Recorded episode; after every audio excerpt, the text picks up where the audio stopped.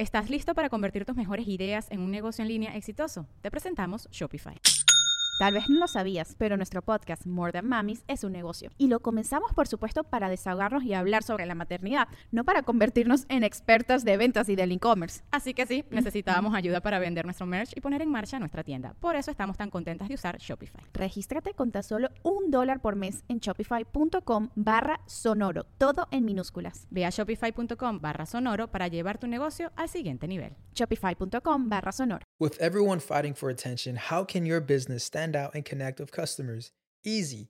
Get Constant Contact. Constant Contact's award winning marketing platform has helped millions of small businesses stand out, stay top of mind, and see big results fast. Constant Contact makes it easy to promote your business with powerful tools like email and SMS marketing, social media posting, and even events management. With Constant Contact, you'll reach new audiences grow your customer list, and communicate more effectively to sell more, raise more, and fast track growth. Don't know much about marketing? No sweat. Constant Contact's writing assistant tools and automation features help you say the right thing at the right time every time.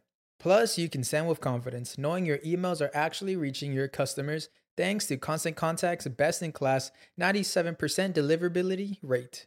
I'm a small business owner, and I believe that this is a great tool for other small business owners. In small businesses, you need to create a team. And if you're starting by yourself, Constant Contact can be the team that you need. Tackle any challenge with Constant Contact's expert live customer support. Plus, everything's backed by the 30 day money back guarantee. So get going and start growing your business today with a free trial at constantcontact.com. Just go to constantcontact.com right now. Constant Contact, helping the small stand tall. ConstantContact.com. Te tengo un mensajito antes de que comencemos. Teposcuencos Coyoacán estará ofreciendo cursos presenciales en Amatlán, Ciudad de México y en el Bajío. Búscalos en el Instagram tepos con z-cuencos-coyoacán y entérate de todas las promociones que tienen de instrumentos mágicos, espirituales y místicos. Conéctate con ellos en el teléfono 55 28 62 79 99 o al 55 44 43 0106. Si quieres conectar de una forma más íntima con el maestro Jeffrey Torkington, te aconsejo que vayas al podcast y busques el episodio número 37. El título, El poder del sonido. Ahí vas a poder conectar con Jeffrey y ver toda la sabiduría que habita en él. Gracias Jeffrey Torkington por ser el patrocinador oficial de Sabiduría Psicodélica.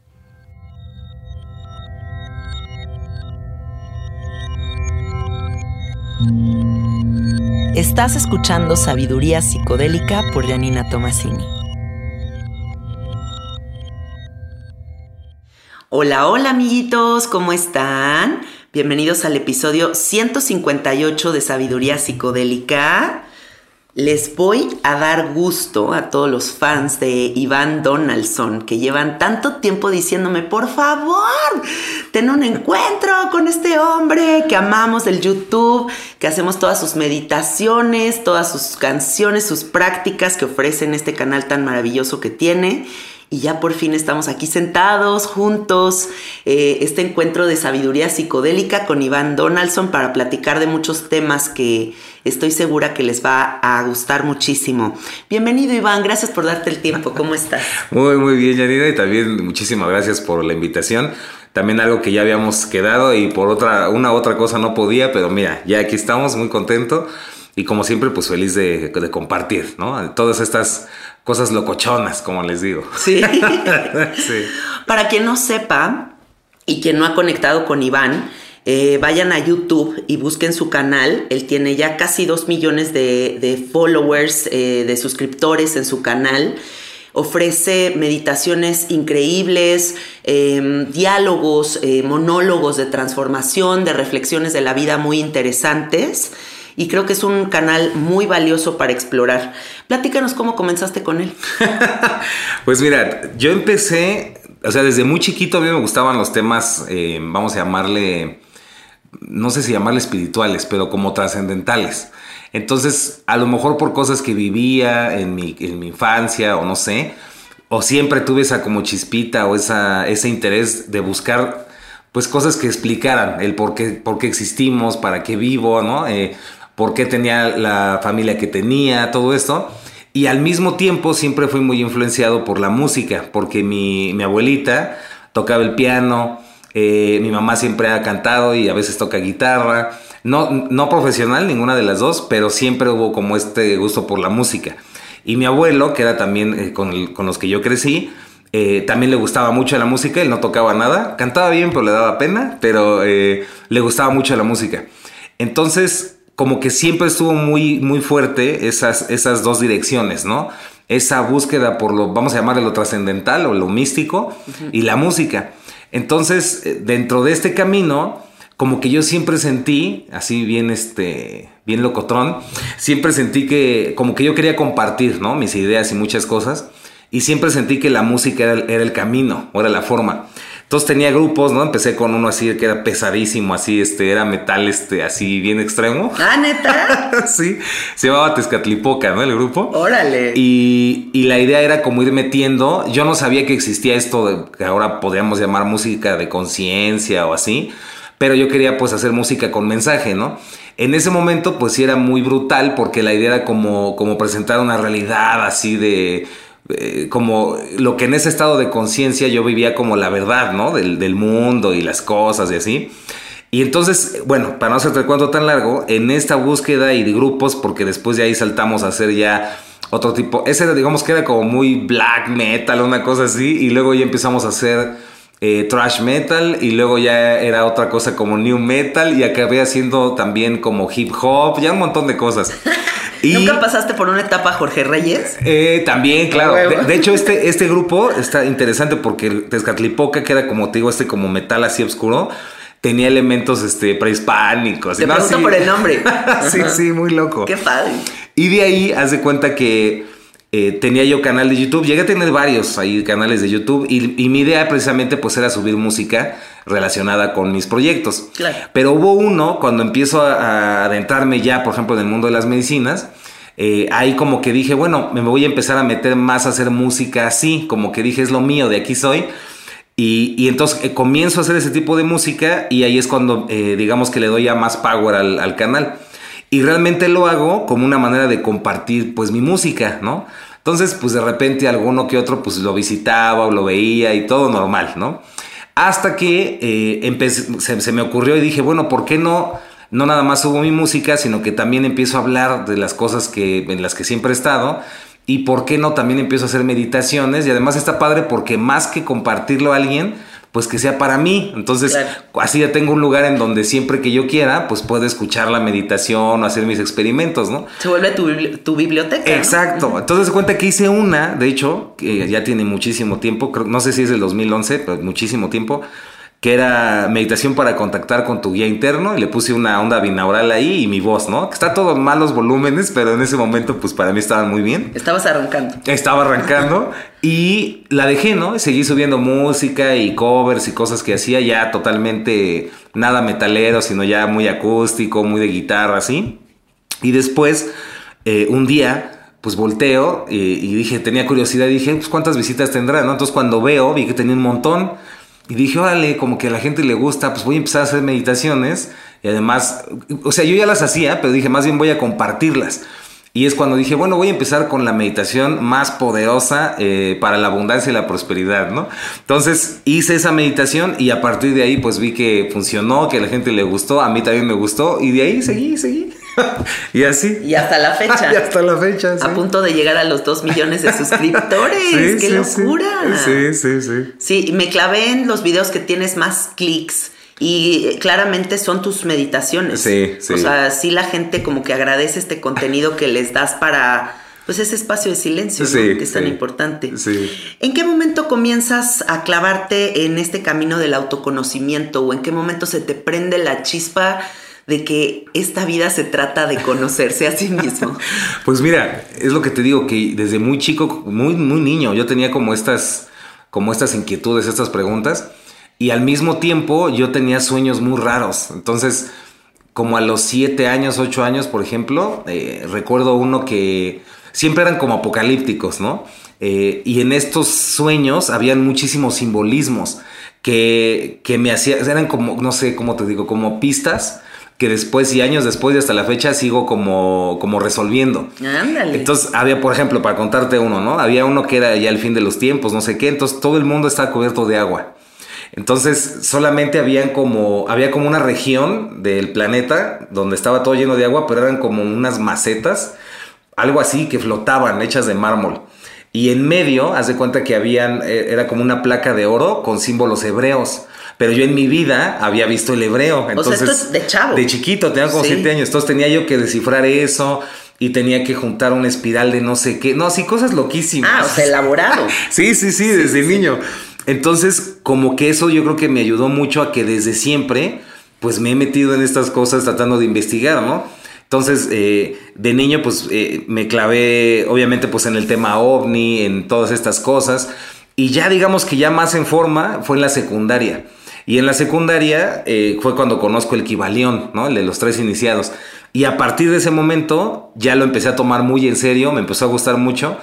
Y debido a las circunstancias de mi vida, eh, en lugar de salirme a las fiestas o este, a echar este cotorreo o así, me gustaba más como filosofar, como leer, todas estas cosas. Entonces yo me la pasaba leyendo, ¿no? Entonces todo el tiempo leía. Y entonces me aventé todos los libros que podía, así, de los que venían en el Sanborns, de los que este, encontraba así en las librerías que, de Coyoacán. Después este, iba a alguna, a acompañar a un amigo a la escuela y me entraba a su biblioteca a ver cuál sacaba. Y así poco a poco me fui. Pues es algo que siempre toda la vida me ha, me ha apasionado. sí. Y una puerta va abriendo otra. ¿no? Exacto, exacto, y no paras nunca. Lees el Kibalión y ahora necesito leer el Popol Vuh y ahora necesito... o sea, Sí. Y uno no para, ¿no? Sí, sí, sí, sí.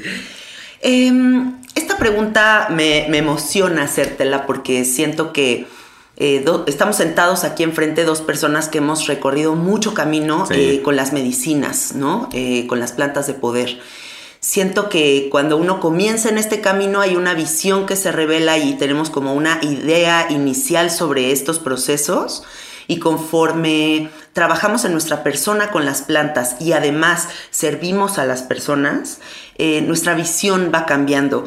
Platícanos un poquito este timeline de tu visión con las plantas, o sea, cómo ha ido desde, desde la primera vez que hiciste ayahuasca hasta ahora que, que te sientas a musicalizar una ceremonia eh, y los procesos que sostienes de la gente, ¿qué, ¿cómo ha ido modificándose esta visión? Pues fíjate, eh, es un tema que casi no abro y, y lo abro con personas pues así de mucha confianza y también pues es inevitable porque es parte del, del camino ya abrirse y, y platicar, ¿no? Sí. Entonces te voy a contar más o menos cómo está el asunto.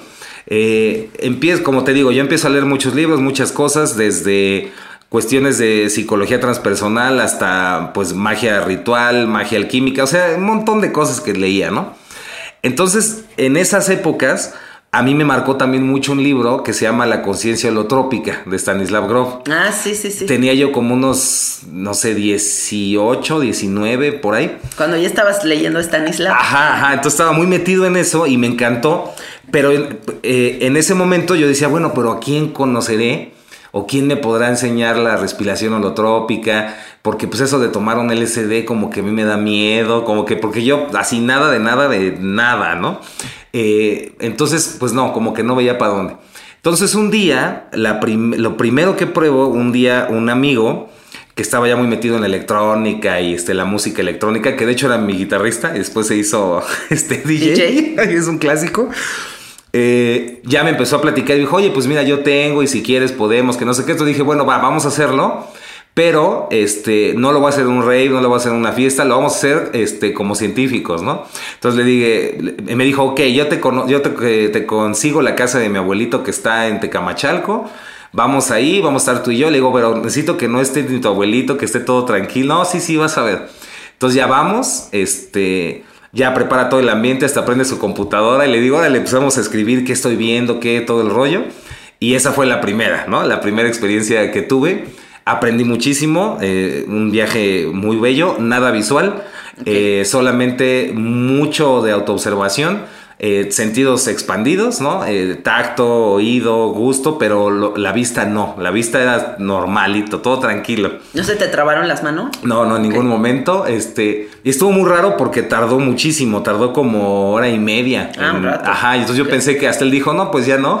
Sí, y ya, a la no mera jaló. hora acabé en el trip en su carro de regreso a- hacia mi casa. no, no, no.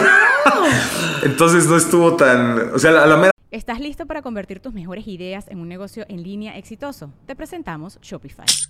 Tal vez no lo sabías, pero nuestro podcast More Than Mamis es un negocio y lo empezamos por supuesto para desahogarnos y hablar sobre la maternidad, no para convertirnos en expertas de ventas y del e-commerce. Así que sí, necesitábamos ayuda para vender nuestro merch y poner en marcha nuestra tienda. ¿Y cómo suena con Shopify?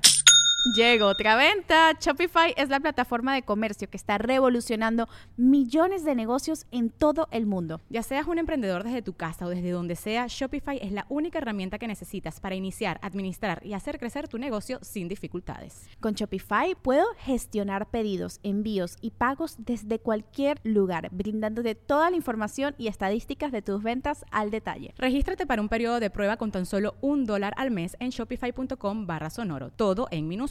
Ve a shopify.com barra sonoro para llevar tu negocio al siguiente nivel. Shopify.com barra sonoro. hora no salió como yo lo esperaba, pero sí aprendí Como siempre muchísimo. pasa. Sí, sí, sí.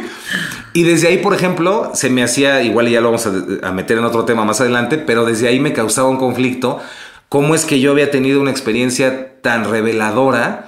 Y cómo habían amigos o personas que decían, no, es que vi a Mario Bros. y me la pasé bien padre. Y yo decía, pero ¿por qué no me hablan de, se dieron cuenta de algo de ellos mismos o entendieron algo, no? Lo primero ahí que me marcó fue el, pensar, ¿cómo es posible que esta sustancia eh, me permite percibir los sonidos? Porque para mí era lo más impresionante de esta manera, sabiendo que es, todo el tiempo está así. O sea, yo estaba en la ciudad y oía la naturaleza, oía los grillos, oía los pájaros, pero como si estuviera en el bosque. Y yo dije, ¿cómo es posible que no nos demos cuenta que estamos en la naturaleza? O sea, esto concreto y demás, pues solamente es una ilusión. Es como si estuviéramos en un trip en realidad y no nos diéramos cuenta. En el Truman Show. En el Truman Show, exacto. Y mu- muchísimas cosas me pasaron. Eh, creo que de lo más revelador también fue que en un momento eh, estaban mis amigos, eh, bueno, no eran, como conocidos y estaban ahí platicando y demás. Y haz de cuenta que en un momento empiezo a ver yo, yo lo- mi, mi única manera de describirlo es que yo veía carne y hueso hablando, carne, una carne ahí que hablaba, porque me parecía imposible saber quiénes eran porque me empecé a dar cuenta que todo era un reflejo. O sea, en realidad yo no conocía y nunca voy a conocer ni conocía a nadie. Sí. Entonces me impacté porque dije, órale, todo lo que yo pienso de este chavo y de mi amigo, pues es que soy yo. Dije, no tengo idea de quién carajo son. Y lo mismo me pasó a mí. Qué verdad tan cabrón. Exacto, y, y Sí. para mí, pues imagínate, y fue increíble a pesar de no haber sido visionario, o sea, aprendí mucho. Entonces de ahí como que siempre le tomé un respeto a, a las sustancias y estas cosas para verlas como herramientas de evolución y no como para pasármelas así. este, Recreativo. recreativo, exacto. Esa fue la, la primera. Después, años más adelante, conozco la salvia divinorum, ¿no? Y esa se me hizo interesante porque pues no, cuestiones legales no tiene ningún problema, o no sé si creo que según si- sigue sin tener ningún problema. Es un derivado de la mente. Es un derivado de la menta, entonces... No creo que esté tipificado. pues sí, y entonces también ahí voy, ¿no? A probar, este, a experimentar, igual a sacarle el jugo de la experiencia a las experiencias. Podríamos estar hablando horas de, de- de cada una. Y luego de ahí, eh, pues las circunstancias se acomodan y me toca ir a una ceremonia de, de ayahuasca. En ese momento, cuando yo iba, iba a probarla, yo nunca pensé en mi vida que la iba a probar porque pensé que eso solamente en la selva, ¿no? Así en Perú, en la Amazonía iba a encontrarla. Y en ese momento, para mí era imposible, o sea, yo cre- nunca creí que en algún momento yo saliera de mi país o de- inclusive de la ciudad. Yo decía, pues con qué dinero, con qué yo nunca voy a poder hacer eso, ¿no? Entonces lo veía como algo imposible y muy lejano. Pero eh, un tiempo estuve también muy, metido con los neonósticos, ¿no? O lo que es el gnosticismo de Samael Aumbeor. Algún tiempo estuve, de, de como 17 años, por ahí estuve ahí metido.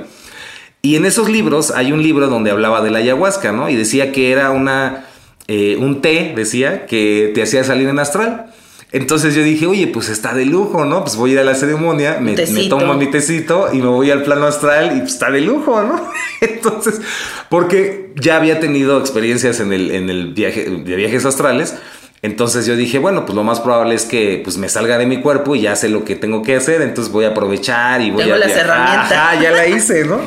Entonces ya que voy, pues ya empiezo a ver que no es algo así como yo creía, como que es algo más serio, eh, mucho de sanación, no veo que es como que un viajecito nada más, sino que, y veo que va gente que en verdad pues tiene asuntos que resolver. Y yo dije, Dios mío, ¿qué carajos estoy haciendo ¿En aquí, no? Pero, pues estaba esa cosquillita de, bueno, a ver, ¿de, de qué se trata, no? Sí. Entonces ya, para no hacerte cuento tan largo, ya este, paso, la tomo y otra vez, ¿no? De las cosas más reveladoras de mi vida y de ahí salió la primer canción, vamos a llamarle de esta nueva etapa, que fue la de Soy el que soy, ¿no? Y ahí fue debido a, ese, a esa experiencia o a ese viaje. Entonces de ahí, haz de cuenta que eh, esa fue mi primera ceremonia, pasa eso y comienza toda esta idea como que siento que muchas personas tienen de romantizar y de, y de ver como algo muy, es que sí es mágico, pero ¿cómo lo podríamos definir, Janina? Como, Ya sé. como Disney, no sé cómo explicar. Mágico sin hacer la chamba. Exacto, ¿no? Como exacto. que va a bajar una hada mágica y te va a transformar y no es así. Exacto, exacto. Aunque sí tiene su magia. Pero estuvo muy interesante porque yo a partir de esa ceremonia yo dije ya en mi vida, o sea, ya nunca jamás en mi vida voy a volver a probar ya nada, porque ya entendí, ¿no? Y entendí que eh, el trabajo y, y el viaje y, y a lo que vine es en esta realidad, en este mundo, ¿no? Y me acuerdo que lo que más me preocupaba estando del otro lado, por decirlo de alguna forma, en el viaje, era era perdóname porque sé que no debo estar aquí, porque la respuesta a la pregunta que yo tengo se encuentra en el mundo material, en el día a día. Entonces, sé que no tengo nada que hacer aquí y más bien es en el día a día eh, encontrar esa respuesta. Sí. La pregunta, que por cierto fue toda un- una bronca eh, recordar cuál era, era quién soy. Entonces, la respuesta a quién soy era vivir mi vida como Iván en este plano, así tal cual, ¿no? Y bueno, tiene muchas profundidades. Pero el chiste es que, bueno, poco a poco lo, lo fui asimilando y realmente pues se fue uniendo con toda esta parte de la terapia este, gestalt, con lo transpersonal y entender al final que son herramientas, ¿no? También a veces siento que muchas personas, al principio yo llegué a pensar que era un camino, ¿no? O sea, es que la, la ayahuasca es un camino, ¿no? Y no, eh, es una herramienta de tu camino, ¿no? Es, al menos desde mi perspectiva. Entonces, al principio sí lo creí y después me di cuenta cómo era una herramienta, ¿no? Y cómo puede ser usada para miles de cosas y con la intención que tú quieras. Y digamos que ese fue, ese fue el cambio, digamos, de cuando empecé hasta la fecha.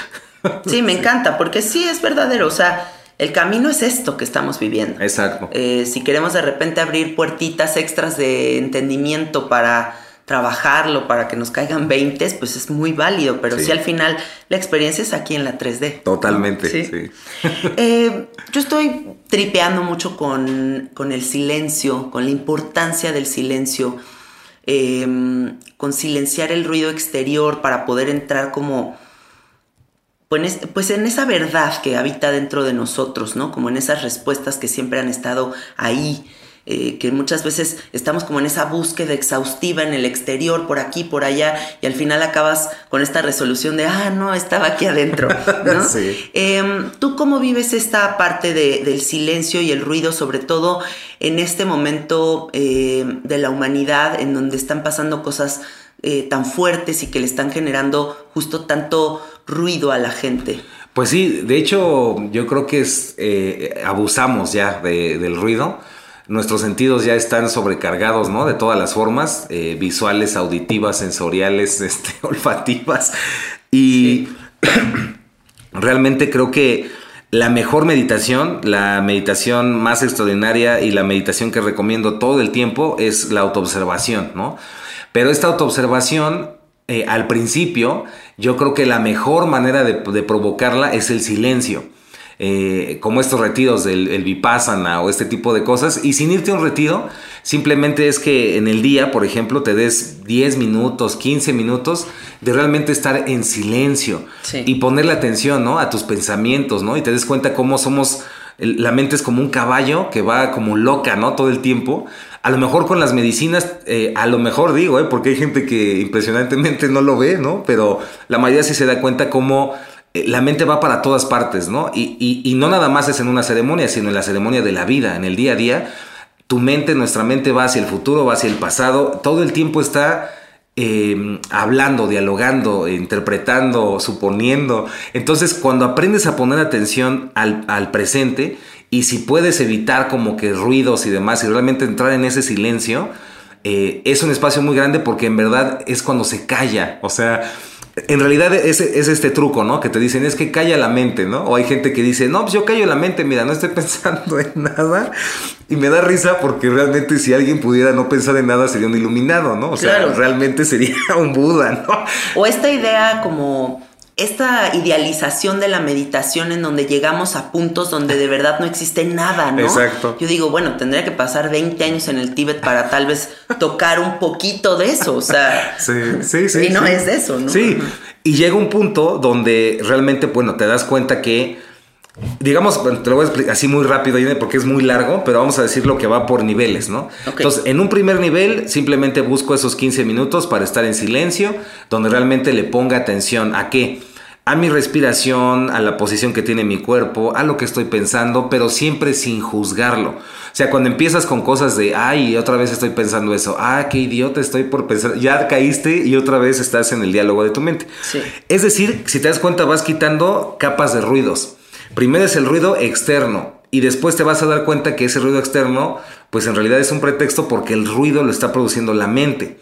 Y después, cuando empiezas a ponerle atención a algo, es cuando viene en verdad el silencio. O sea, el silencio no se va a producir si tienes, si tenemos en la cabeza, voy a callar la mente, no lo vamos a hacer. La única manera es poniendo la atención a algo. Entonces, por eso te decía que por niveles, porque al principio sí tienes que forzosamente estar en ese espacio de silencio, ponerle atención a tu respiración, poner atención a tu cuerpo, pero después puedes hacerlo, inclusive ahorita que estamos platicando, puedes estarte auto, observando y esa es la idea, que la vida se vuelva una especie de meditación todo el tiempo, ¿no? Sí. Y es donde ya vienen cosas que son extraordinarias y wow, sí está Sí, muy como profundo. muy mindfulness, ¿no? O Sí. sea, realmente la atención en estoy moviendo la mano, estoy respirando, estoy, o sea, el multitask entonces traería mucho ruido a la mente, ¿no? No, totalmente. Supongo. Ujú. 100%. Sí. sí. Para ti, ¿qué es Dios? ¿Cómo lo vives? Híjole, mira, eh, en esta primera experiencia que te conté, que tuve con la, con la ayahuasca, ¿no? Sí. En esta primera experiencia eh, tenía yo este sentimiento de separación horrible, espantoso, de sentirme separado de Dios, ¿no? Y entonces era como una vergüenza de, pero ¿por qué me separé? Y perdóname, y así, como esta idea de un Dios regaña, que te regaña y así. Y para no hacerte el cuento tan largo, eh, cuando se disuelve eso y me, y me empiezo a reconocer como, como Dios, ¿no? Y me doy cuenta que, pues no soy yo, sino todos. Y que todos en realidad somos Dios eh, o este principio creador. Y aquí viene un gran problema porque la gente que nos escucha esto piensa que hablamos del ego y el ego no tiene nada que ver.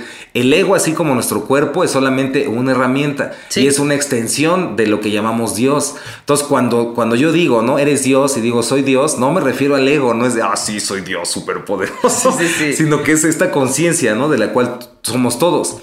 Y ahí lo que te comentaba al principio era que la pregunta era, ¿quién soy?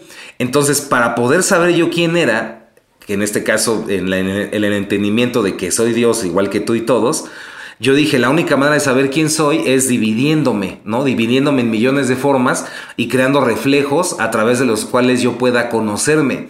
Entonces la pregunta era quién soy y así fue como pues agradecí que existan las diferencias y dije, Dios mío, ahora sí que gracias que existen las diferencias, porque a través de esas diferencias también puedo conocerme. Entonces, Claro. si me preguntas qué es Dios, pues te diría, pues soy yo y eres tú y es todo, ¿no? Es la mesa, es el todo. Si nos vamos al Kibalión, el todo es el todo, ¿no? Entonces Dios es todo, ¿no? Sí.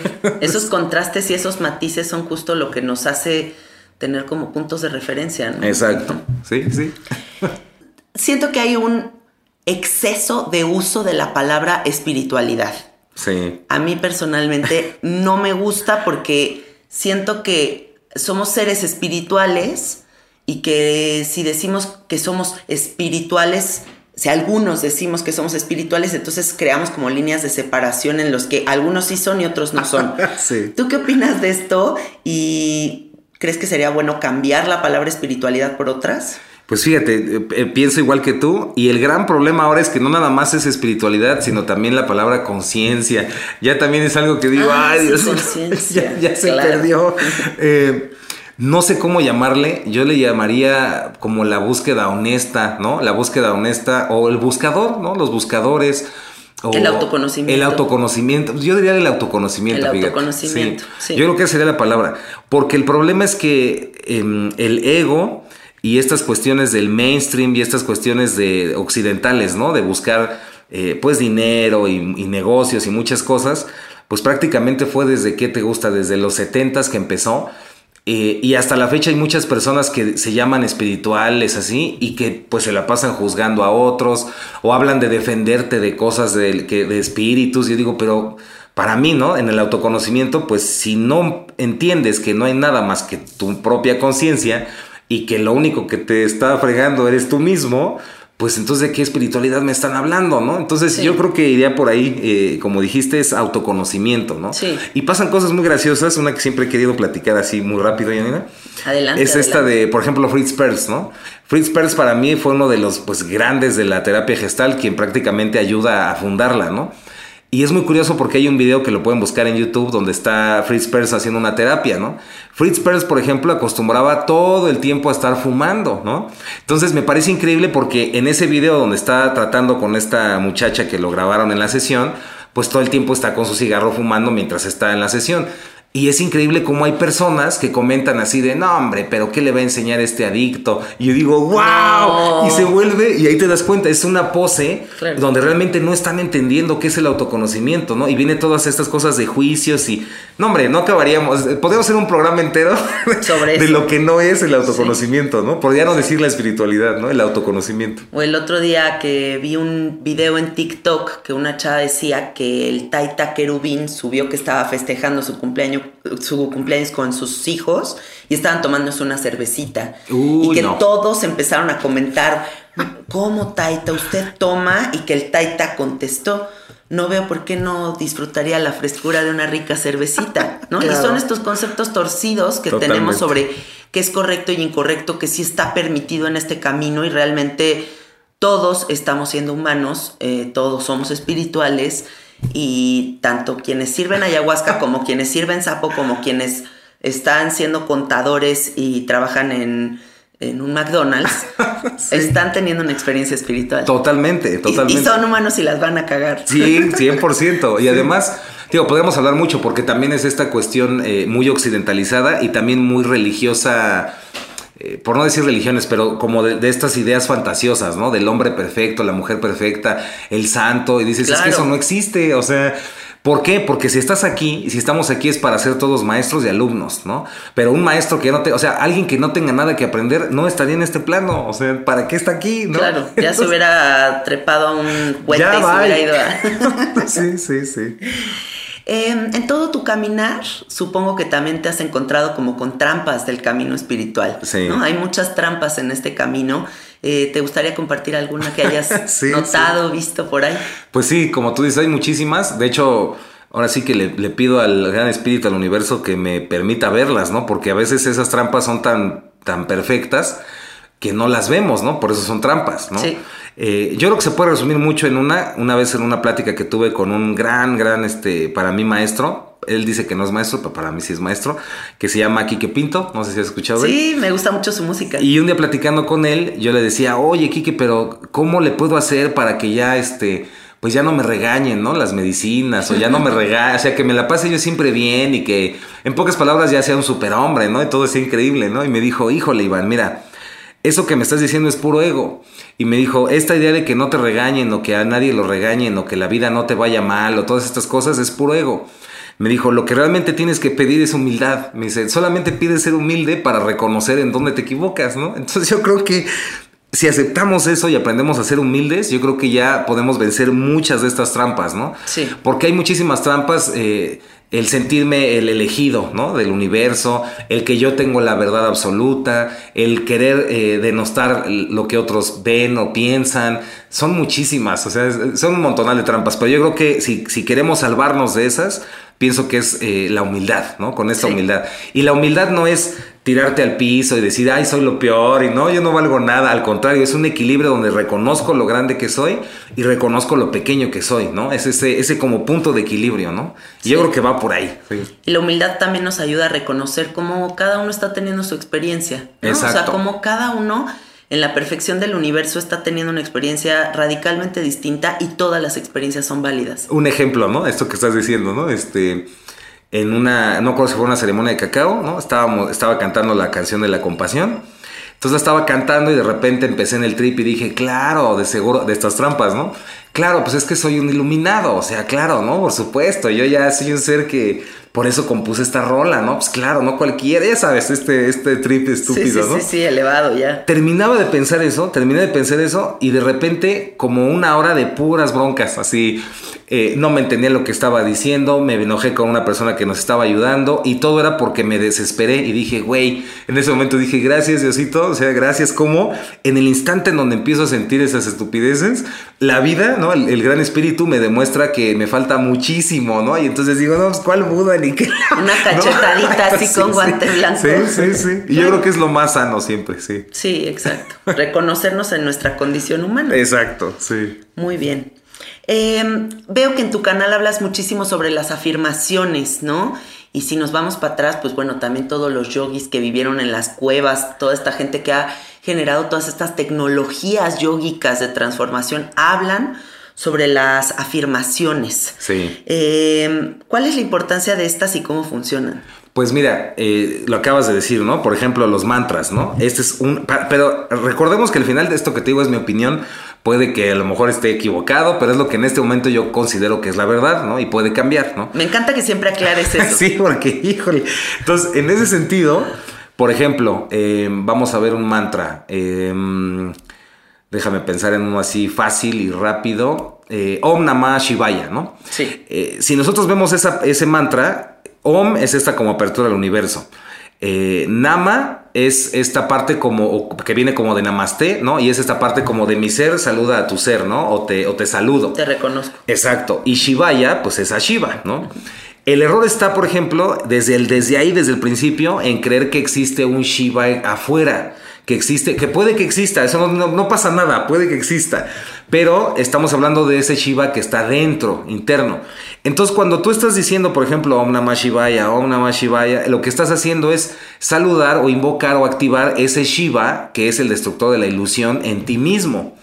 Entonces es un decreto, o sea, realmente estás haciendo un decreto. En español existen estos decretos que es, por ejemplo, el yo soy, ¿no? Que deriva, híjole, ya nos perdíamos también un montón de horas en eso porque es, es bastante interesante, es muy profundo. Pero es entender que el nombre de Dios, pues es yo soy, ¿no? ¿Por qué? Porque el yo es, es la unidad, ¿no? Es el todo, no puede haber otra cosa que no sea el yo. Y el soy es el ser, lo que está haciendo. Entonces, cuando tú dices una afirmación, ¿no? Yo soy abundancia, o yo soy tranquilidad, o yo soy felicidad, realmente a nivel energético estás haciendo algo. Eh, a nivel de psicología o de programación, te estás programando a algo. Eh, a nivel de vibraciones, estás haciendo algo. Entonces creo que los decretos son una muy importante herramienta que todos podemos usar porque todos sabemos hablar español y, y- son extraordinarios, ¿no? Rápidamente, ¿qué es lo que también he visto? Y digo, ¿por, por qué, por qué hacen eso, no? En mi perspectiva, eh, nunca usar palabras negativas, ¿no? O sea, no decir cosas como me parece gracioso, ¿no? Como quiero que se vaya esta enfermedad de mi cuerpo que me tiene timbado en la cama, lleno de. O sea, dices, güey, estás centrando toda tu energía y tu Mándale mente. un claro mensaje al universo, please. Exacto. Entonces, no usar palabras negativas porque estás dándole más energía a eso. Y eh, nunca hablar a futuro, ¿no? Eso estuvo muy chistoso, ¿no? Porque es esto de. Si tú dices, mañana seré feliz, ¿no? O mañana voy a ser millonario, o mañana voy a ser abundante, ¿no? El mañana no existe. Es que, no, déjalo, vamos a decir que existe, pero siempre va a ser mañana, ¿no? De- Claro, no va a ser hoy. Exacto. El otro día no me acuerdo con quién estaba platicando. Híjole, se me- se- ahí lo saludo, pero ya se me olvidó que ahorita con quién era. Que estábamos platicando y me decía, sí, a mí me pasó que me decía un cuate, te pago mañana. Dice, entonces yo llegaba el otro día y le decía, Milana, y me decía, güey, yo te dije que mañana. Y dice, y así me la Y pasé. mañana, porque mañana, era mañana. Entonces, también, si tú estás proyectando siempre hacia o afirmando cosas al futuro, siempre va a ser al futuro, ¿no? Entonces, siempre es en el presente y evitar por todos los medios de decir lo que no quieres que, que siga, ¿no? O sea, como buscar la contraparte. Claro. Entonces, sí siento que es muy importante y además nos sirve para trabajar la ansiedad, la depresión, cambiar nuestra frecuencia, ¿no? Un montón de cosas, ¿no? Es que es cambiar el diálogo interno. Exacto, ¿no? O sea, sí. si a lo mejor y yo estoy en un momento de mucha carencia, eh, de mucho desconcierto, eh, tengo que empezar a cambiar el diálogo para que mi realidad empiece a moverse, hasta Exacto. la energía. el- o sea, Exacto. tenemos que. Bueno, aquí me gustaría compartir algo. Yo siento que ahorita, en, a mis 36 años, noto que hay una mente adulta que de repente ya tiene muchos loops de información atorados y como muchos vicios. Entonces, ahorita, todas las personas adultas que nos escuchen y que se identifiquen con esto, pregúntense eso, o sea, ¿hasta dónde voy a llevar esta conducta repetitiva o hasta dónde voy a seguir alimentando estos mismos Ciclos. pensamientos que me están robando tanta energía y tanta paz? Si puedo empezar a conectar con ciertas afirmaciones o ciertos diálogos diferentes que claro que sí van a empezar a generar nuevas redes neuronales 100%. o nuevos patrones de comportamiento. O sea, sí o sí, el cerebro hace caso a esta nueva información. 100%. Sí. Y sobre todo porque al decirla en primera persona, estás cambiando tu, tu energía. Entonces no es lo mismo que digas, este, me siento muy enfermo, a que digas, me siento muy saludable. Aunque, aunque no te sientas así, el solo hecho de decir, ¿no? Yo soy salud, o yo me siento saludable, o yo me siento en armonía, te pone en armonía. O sea, es, es, es algo, créeme, eh, algún día si quieres lo platicamos más, pero créeme que para mí esa en realidad es la conspiración más grande de toda la historia de la humanidad. O sea, el no saber usar ese yo soy, ¿no? Y lo que significa. Y incluso como hay gente que te dice, ya me va a dar gripa. O sea, ya está, está programando la Sí, gripa, ¿no? sí, que dices, o sea, hasta que no te dé, no la decretes. O sea, di, no, no me va a dar. Quiere, está intentándolo, pero no me va a dar. Sí, sí, sí, pero no abrazarla ya desde antes. Eh, Iván, las plantas, la meditación, eh, ir a terapia, siento que son herramientas que nos dan como una profundidad, como un estado de gracia divino maravilloso. ¿Tú qué crees que es esa profundidad que se experimenta, esta como sensación de eternidad, esta belleza que prevalece? Mira, híjole. em, por ejemplo, ¿no? Hablamos de, de subir nuestra vibración, ¿no? Hay que subir nuestra vibración. Todo el mundo, ¿no? Este, buena vibra y sube tu vibración. Eh, obtenemos esta idea de voy a meditar o a lo mejor solo meditando puedo eh, evolucionar, ¿no? Puedo subir mi vibración. Otros, solo tomando plantas o sustancias, puedo, y tenemos estas ideas, ¿no? Pero en realidad hay muchas cosas que podemos hacer que suben esta vibración, ¿no? Por ejemplo, eh, si estás interesado, te empiezas a interesar en temas de inclusive filosofía, mística, eh, películas, por ejemplo, ¿no? De ciencia ficción, pero que ya hablan de otros temas, documentales, estás elevando eh, tu frecuencia. En Sí, realidad lo estás haciendo. definitivo. Entonces, yo siento que esto que me estás preguntando, en realidad, eso que se percibe, que yo lo percibiría co- como un perfume, como una esencia, como algo que es Sí. belleza, en realidad es el contacto contigo mismo, contigo misma, ¿no? Entonces, entre más estés en contacto con lo que tú eres, más bonito está ese olorcito, esa esencia, más bonita, ¿no? Y creo que va por ahí, por ahí Qué está. bonito, qué bonito lo describes. Sí, es un perfumito muy Sí, rico, sí. fresco. Sí. Em, ¿Cuáles son tus herramientas favoritas en, en este camino de la verdadera transformación? la autoobservación, esa es así la principal. Eh, entender también que no son enchiladas, no es así como de, ah, sí, yo ya todo el día estoy, no es cierto, eso es una mentira. Eh, el mismo George Ivanovich Gurdjieff, que se los recomendamos mucho, ¿no? Eh, por ejemplo, un gran maestro, y él mismo decía, ¿no? En el libro El mundo real solo cuando yo soy, él reconocía, ¿no? Se me, va, se me va la olla, ¿no? Se me van las cabras al monte y hay momentos donde no me doy cuenta y me olvido de mí mismo, ¿no? Entonces, si un maestro como él, como Gurdjieff, lo, le pasaba, pues también que te digan que hay un iluminado por ahí caminando, pues dices, espérate tantito, ¿no? Sí, Entonces, sí, sí. yo creo que herramientas es la autoobservación, lo más que podamos eh, autoobservarnos, sin juicio, ¿no? ¿Qué estoy pensando? ¿Qué estoy sintiendo? ¿Cómo está mi cuerpo? y lo más que podamos mientras nos acordemos. Eh, para mí, increíble, eh, vamos a decir que la primera es la meditación, ¿no? Y se deriva en muchas formas, que puede ser la autoobservación, también el éxtasis que te produce la música, ¿no? Eh, poner música y perderte en esa música, ¿no? Lo que te genera, poner la atención, inclusive puedes poner una melodía, hasta una cumbia si quieres, pero a lo mejor puedes jugar con ponerle solo atención al cencerro, ¿no? Pip, pip, pip, y que tu atención esté ahí, ¿no? O solamente al bajo, ¿no? Y que tu atención esté ahí. Todo lo puedes usar como una herramienta de, meditación, ¿no? Todo lo que existe. Pero sí, mis herramientas favoritas, y es que depende de la pregunta, y es bien compleja, pero en este sentido yo creo que es... la meditación, la autoobservación y la música, digamos que son. Esos son tus favoritos. Porque realmente, pues me encantan muchas cosas, ¿no? Cristales, este, cuarzos, este, un montón de cosas. Entonces. Y eso del observador es súper importante, o sea, como que yo en una ceremonia de ayahuasca, eh, era el segundo día que estábamos tomando ayahuasca y mi espalda ya estaba un poco molida porque no había tenido donde recargarme, entonces ya eh, traía la espalda dolorida. Y empieza este proceso y estoy completamente fuera de mi cuerpo físico y digo, ah, mira, ese cuerpo tiene dolor de espalda. Exacto. ¿No? Y fue para mí el perfecto ejemplo de esa autoobservación. Bien. Y, y de la invitación que siempre hay abierta de súper libre albedrío de si decides identificarte Exacto. o decides soltarlo. Exacto. Entonces creo que en esto que tú nos estás compartiendo de la autoobservación, también invitarlos como a, en la observación, ahora también decidir si te clavas o lo sueltas. sí, y esto que estás diciendo es un ejercicio bien interesante, ¿no? Creo que alguna vez lo llegué a platicar en videos, ¿no? entiendes esto, ¿no? De autoobservarnos. Entonces vas en el carro, ¿no? Estás manejando ahí, este, en, ¿dónde será? Ahí en Polanco en la hora pico así horrible, ¿no? Estás allá todo, tienes que cruzar por ahí a fuerza, ¿no? Entonces vas ahí, ya no soportas más el tráfico, de repente se te cruza un carro, ¿no? Te mientan, este, ahora sí que la mamá, te enfureces y dices, voy a matar a este, ¿no? A este güey. Entonces en ese momento te acuerdas, ay güey, autoobservación, autoobservación. Entonces, sin juzgar, tú en ningún momento vas a bloquearlo, no vas a decir, no, está muy mal decirle groserías, está muy mal enojarme, no. Simplemente te vas a observar.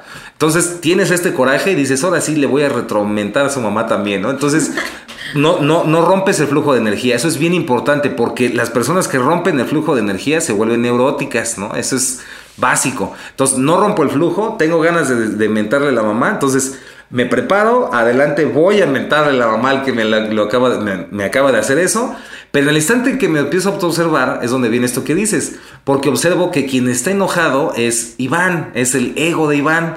Y entonces yo, que soy la conciencia que lo está observando, no estoy enojado.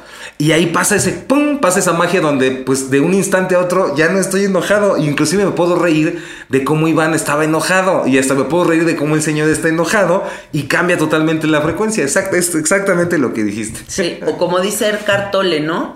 Eh, si es que lo pronuncié bien, Ercar Tolle. Eh, que nosotros no somos la crisis existencial porque hay una conciencia que dice auxilio, estoy en crisis existencial. Exacto. ¿No? Entonces, El, que rescata, el que dice sáquenme de esta crisis existencial, no está en crisis existencial. Exacto. Bien, sí. O la pregunta, ¿no? Estoy enojado. Espérate, espérate, ¿quién está enojado? Y así te haces la pregunta, dices, ay, güey. Ah, no, espérate, ¿quién está enojado? No, hombre, ya te vas ahí. Sí, me encanta. Eh, me clavé en tus videos de YouTube y vi por ahí uno muy clavado, muy volado sobre un asunto que llamas banco de memoria psíquica. Y me gustó porque también creo que mi público es como estas personas que les encanta el fenómeno ovni, pero el ocultismo, pero el misticismo, pero entonces, o sea, siento que esto está fumadísimo y me encantaría que se los expliques, por favor. Sí, eh, a ver, vamos a, explicarlo así fácil, según yo, ¿no? Ok. Este, imagínate, o sea, cada cosa que pensamos, cada pensamiento genera una vibración, una energía. Entonces, así como nuestros sentidos solamente están percibiendo el cuerpo físico, ahorita tú dices, bueno, está esta mesa, está este cuerpo, están mis dedos, ¿no? Está esta voz que estoy percibiendo. Pero existen otras cosas que están en un plano de frecuencia que es más alto que esto que estamos percibiendo. En ese sentido, podríamos decir que nuestra mente, nuestro pensamiento, está en una vibración que es tan alta que no podemos verla, o la mayoría de los seres humanos no pueden verla, ¿no? Se dice que hay personas que sí pueden, ¿no? Eh, estas personas que perciben el campo áurico o inclusive te ha pasado y a todos nos ha pasado que entras a un lugar y sientes como la energía pesada del lugar o sientes una energía muy limpia, muy sí, bonita. Eso sí se percibe. Eso es fácil, ¿no? Sí, de, de, sentir. 100%. Aunque hay personas que no, ¿eh? Que así de, no, yo no siento nada. ¿no? Sí, también. Pero bueno, eh, eso que percibes, para mí, es un banco de memoria psíquica. Eh, yo le llamo así porque existen muchas maneras de, de, llamarlo y yo creo que se pueden malinterpretar. Entonces, para mí la mejor manera de, de entenderlo es un banco de memoria psíquica. Entonces, una persona tiene un banco de memoria psíquica. Una familia tiene un banco de memoria psíquica. Una casa tiene un banco. Y así, cada cosa y cada estructura tiene esos bancos de memoria psíquica. Es interesante porque cuando, cuando saqué ese video, mucha gente empezó a decirme, pues no estás diciendo nada nuevo, que esos son los egregores, ¿no? Entonces yo decía, a ver, espérate, espérate. El egregor es esta idea de que si tú, por ejemplo, estás pensando algo negativo, por decirlo de una manera muy simple, ¿no? Estás pensando todo el tiempo, estás en una preocupación. La idea del egregor es que estás creando una entidad viva que eh, genera preocupación. Entonces la idea es que ese egregor o esa entidad está todo el tiempo contigo y te pide alimento y por eso eh, te está te, te, estresas y sientes ansiedad. Está, está muy bien, ¿no? Como si fuera un monstruito ahí un monstruito, energético. Exacto. Okay. Y puede haber egregores que son diseñados, ¿no? Donde un grupo de personas le dé energía psíquica a algo y cree una especie de cero, este egregor. Eso ya, para mí, digo, pues que ya, eso ya quien está metido en esto lo sabe. Sí. Pero el banco de memoria psíquica es otra cosa. El banco de memoria psíquica eh, yo lo entiendo más como una cuestión inclusive electromagnética o como de energía. Y está muy conectado también con lo que este Vadim Seland, ahí se los recomiendo también mucho, que lo que es el transurfing, eh, maneja, ¿no? Él les llama péndulos. Y para mí, cuando empecé a leer, dije, qué, qué chistoso, ¿no? Porque lo que está diciendo él es lo que yo entiendo por bancos psíquicos de memoria, ¿no? Entonces, el banco psíquico... Diferentes aviones, mismo Exacto. destino. O sea, todos estamos volando en diferentes aviones, pero estamos yendo hacia el mismo lugar y Totalmente. las mismas conclusiones. Totalmente. Perdón, continúa. No, sí, sí. Sí. Y, y, este banco de memoria psíquica, para explicarlo muy fácil, ¿no? Por ejemplo, eh, y es que hay muchas maneras de abordarlo. A ver, déjame pensar en una así sencilla. Eh, una persona que empieza a meterse con el budismo tibetano, ¿no? De budismo. Y entonces empieza a practicar con el mantra de la compasión, ¿no? De Balokiteshvara, ¿no? O Chenrezi. Y entonces empieza, no, mani pemehum, oh, mani pemehum. Entonces, el hecho de tener esa frecuencia, hacer esa energía, visualizar al Buda de la compasión, ya está creando ese banco psíquico, ¿no? Pero el asunto aquí, lo interesante, es que esa figura de Avalokiteshvara, ese mantra de Avalokiteshvara, no lo estás creando nada más tú, sino que te vas a conectar a lo que miles de millones, bueno, millones de seres practican con esa técnica, ¿no? Y esto va más allá, porque no hay tiempo y espacio. Entonces imagínate todas las personas que a lo largo del tiempo han practicado ese mantra y las que lo van a practicar en un futuro, y lo que haces es conectarte a ese banco psíquico de memoria. Ay, qué hermoso, ya te entendí. Ese, digamos que eso es el banco psíquico de memoria, ¿no? Qué bonito. Entonces Pero, elegir con qué banco nos exacto, vamos le atinaste, porque como todo es un banco psíquico, todo lo que tenga mente va a producir un banco psíquico de memoria. Entonces, eh, por ejemplo, eh, una marca, ¿no? Vamos, no, no vamos a decir, a decir, marcas, pero una marca comercial, si yo todo el tiempo estoy pensando en tal refresco, me estoy conectando al banco psíquico de memoria de ese refresco. Y aquí es donde viene lo interesante y que coincidí mucho con Vadim Seland. No importa si hablas bien o mal de algo, mientras estés hablando de eso, le estás dando ya energía. Lo estás activando. Lo estás alimentando. Claro, claro. Entonces, la gente no se da cuenta, ¿no? Es que entre más hablemos mal de tal político, más le vamos a fregar la carrera. No es cierto, más sí, poderoso lo estás haciendo. Sí, claro. Exacto. Y es, es muy, muy cierto, es muy cierto esto que estás diciendo al final. Pues sí, tener mucha conciencia de qué es lo que traemos a nuestro hogar, a nuestras mentes, a, a la mesa cuando estás conversando con amigos, sí. ¿no? O sea, sí, sí, sí, qué padre. Mejor traer y conectarnos con escuelas ancestrales como el budismo. Claro, que, claro. Con el refresco. pues sí. O también esto que está ahorita muy de boga. Y por favor les pido, al menos desde mi perspectiva, ¿no? Es como quien le resuene que lo haga. Eh, no a la guerra. Dices, güey, estás diciendo guerra, ¿no? O sea, es que dirá, es, deja de decir eso negativo, porque desde el punto de vista de los bancos psíquicos, te estás conectando a ese banco psíquico. Aunque digas no, o digas sí, o digas en contra, estás diciendo la palabra, ¿no? Claro. Entonces, mejor es sí a la paz, o la paz es el camino, o el mundo está en paz, o hagamos paz, pero no metas la otra palabra, ¿no? Es como, como absurdo. En Facebook, cuando comenzó la pandemia, vi un mensaje que mandó un abuelo de no me acuerdo qué tribu eh, y dijo que pedía por favor que lo único que pedía es que no se dijera la El palabra nombre. del bicho. Exacto. Que porque si no lo íbamos a traer más y Claro. mira lo que pasó. sí, totalmente. Pero sí resueno con lo que dijo este abuelito, o sea, al final está repitiendo y está repitiendo y está repitiendo, pues solamente estás atrayendo y estás conectándote con este banco de memoria, psíquica. Para cerrar, imagínate, por ejemplo, ¿no? Este, este tema, Sí. una persona, eh, una colonia, ¿no? La colonia sufrió a lo mejor uno o dos robos, ¿no? Y entonces surgen estas ideas de vamos a hacer una campaña y ponen pancartas en la calle donde te estamos viendo rata y no sé qué, ¿no? Y, y- y no a los asaltos, ¿sí? Sí. La energía que está produciendo es que se hable de eso.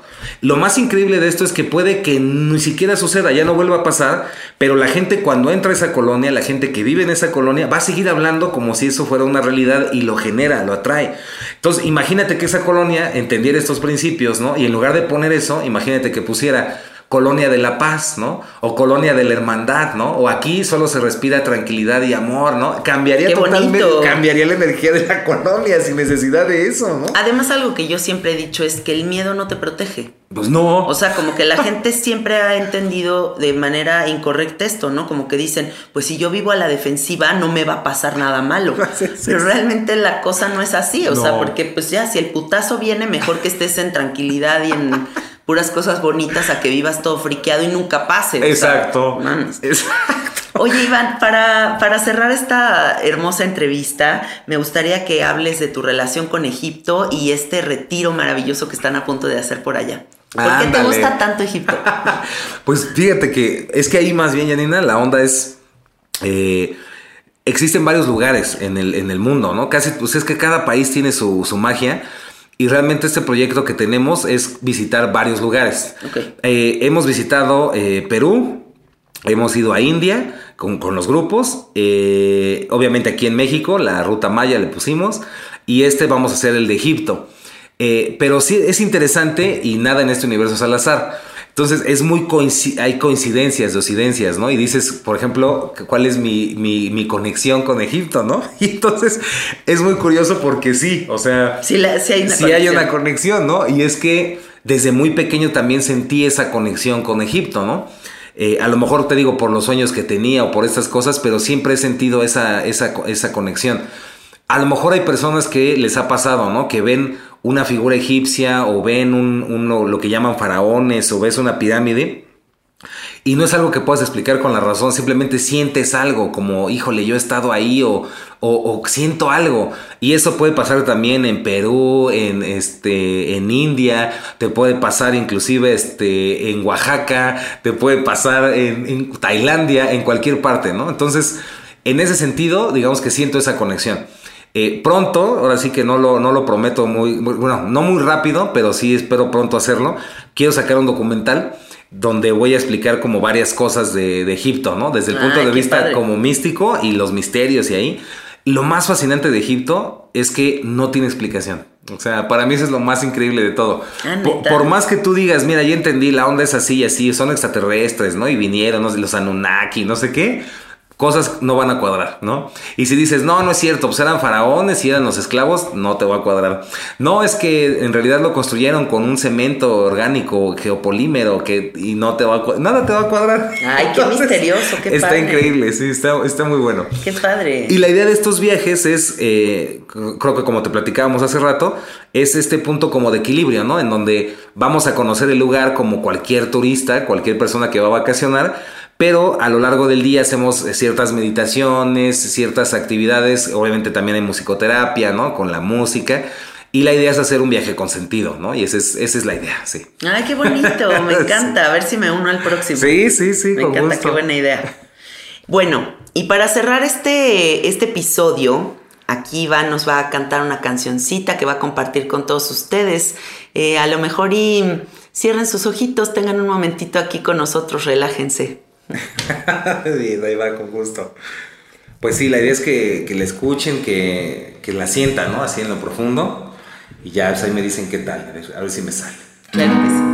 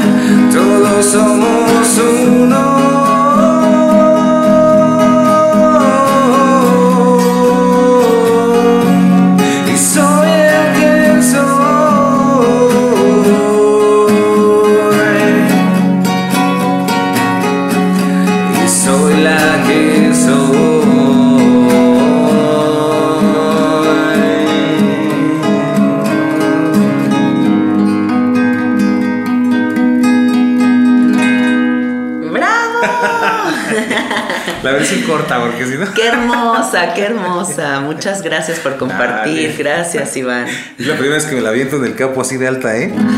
Sí, voy a probar cómo suena más arriba. Sí. Pues eh, sonó hermoso. Me transportó a, a la ayahuasca definitivamente. Sí, sí, sí. Qué bonita canción. Muchas gracias por esta entrevista, gracias por tu tiempo, por abrirme las puertas de tu casa. Eh, cuéntale a la gente cómo se conectan contigo. Ah, bueno, eh, eh, por YouTube, ya sabes, en Iván Donaldson, youtube.com diagonal Iván Donaldson, es lo más fácil, no Sí. se me pierde. Eh, en Instagram también me van a encontrar como Iván Donaldson y en Facebook también está como Iván Donaldson Music, que ya casi no lo reviso, pero también ahí está. Y para cuestiones de los retiros, de los viajes, de eh, subliminales, que luego podemos también hablar de eso, binaurales, personalizados, todas esas cosas que tienen que ver ya como con lo que ceremonias de cacao que compartimos esta Yani y yo. eh, es en Sendero Aureo. Entonces es instagram.com diagonal Sendero Aureo, así como suena. Sí, ahí lo sigo. Ahí. Y eh, también en, en correo, ¿no? Si quieren un correo o, por- o informes o preguntar lo que sea, es en soysenderoaureo.gmail.com. Buenísimo, perfecto. Sí. Tienes una energía muy bonita, Iván, eres como un niñote, o sea, Sí. eso está muy padre de ti. Gracias. Gracias por todo. Eh, así estuvo esta entrevista, amiguitos. Eh, Denos sus comentarios, estamos aquí al pendiente en Instagram y ya saben que a mí me encuentran como Cassette Art y nos estamos escuchando la próxima semana. Gracias, bye bye. Gracias y también a ti. Muchas gracias. Sí, con mucho gusto. gracias a todos.